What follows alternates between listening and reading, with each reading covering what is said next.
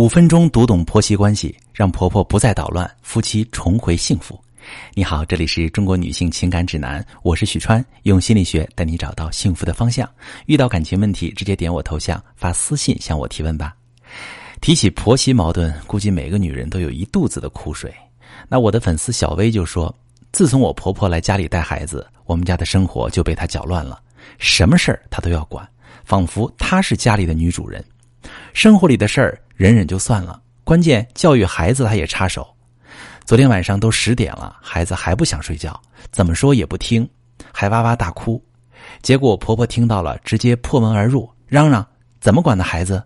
这么晚了不睡觉，还把孩子弄哭。”我当时正在气头上，也火了：“你能不能别管了？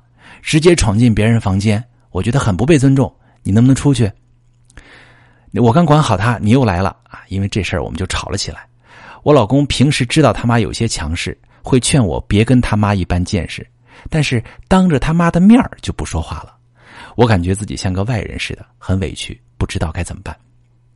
通过小薇的来信，你是不是也想起自己家里那本难念的经呢？婆婆不可理喻也就算了，最让你生气的是老公的态度。其实婆媳矛盾表面看起来是两个女人之间的战争。本质上是夫妻关系的矛盾，为什么这么说呢？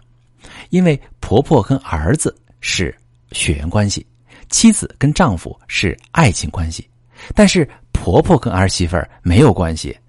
当他们之间因为矛盾产生关系的时候，就会把男人拉进来，这就是心理学家鲍文提出的一个三角化现象。在心理学上，当两个人之间产生问题，为了减轻焦虑，想拉第三个人来解决的时候，我们就把这种现象叫做三角化。当形成这种三角化关系的时候，妻子就会对丈夫有期待，她期待丈夫能够认同自己，帮自己说话，因为她心里有委屈、有意见。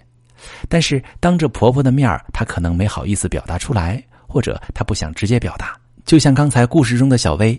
她其实是想跟婆婆说：“你直接进屋让我感觉不舒服。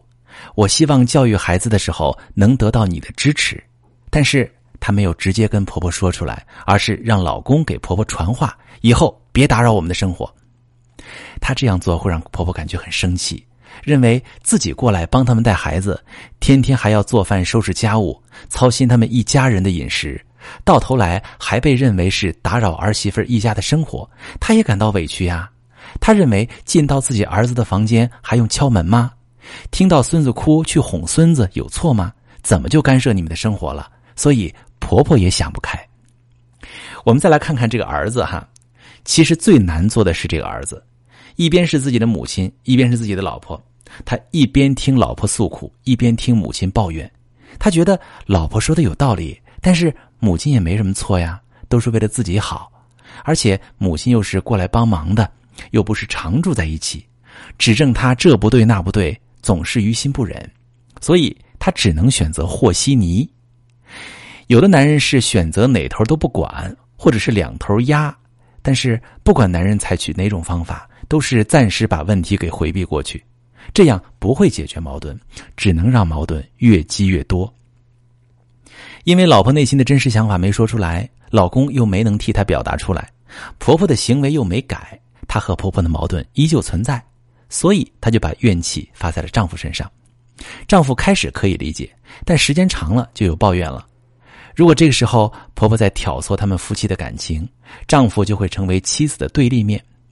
婆婆完美的拉儿子入伙，形势就变成二比一了，妻子被孤立。那么，面对婆媳矛盾，妻子该怎么做才能不让自己置身于这种尴尬的境地呢？还是根据鲍文的理论，去三角化关系，也就是联合丈夫去掉婆婆这个第三者，让夫妻关系回归正常，让婆婆回到她原来的家里。那具体怎么做呢？表明自己的态度，也理解丈夫的难处，跟丈夫商量好，如果一定要婆婆在这里帮忙，就规定一些边界。如果婆婆越界了，要温和的表达自己的立场，让婆婆知道你的界限，也得到丈夫明确的支持。让婆婆呢把精力多放在自己跟公公的事情上，或者让她转移注意力到其他的事情上去，比如跳跳广场舞，发展自己的兴趣爱好。当他把关注点放在自己或者公公身上时，就没有那么多心思再去管你们夫妻的事儿了。如果大家需要具体的操作技巧，我可以教给大家。遇到婆媳矛盾的时候，妻子一定不要把丈夫推到自己的对立面，要记得他是你的合伙人，是你的亲密爱人，你们俩才是利益的共同体。只要你们俩团结起来，所有的外力都能消除。婆婆也一样。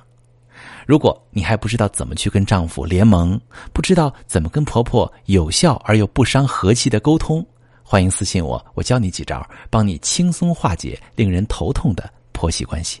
我是许川，如果你正在经历感情问题、婚姻危机，可以点我的头像，把你的问题发私信告诉我，我来帮你解决。如果你的朋友有感情问题、婚姻危机，把我的节目发给他，我们一起帮助他。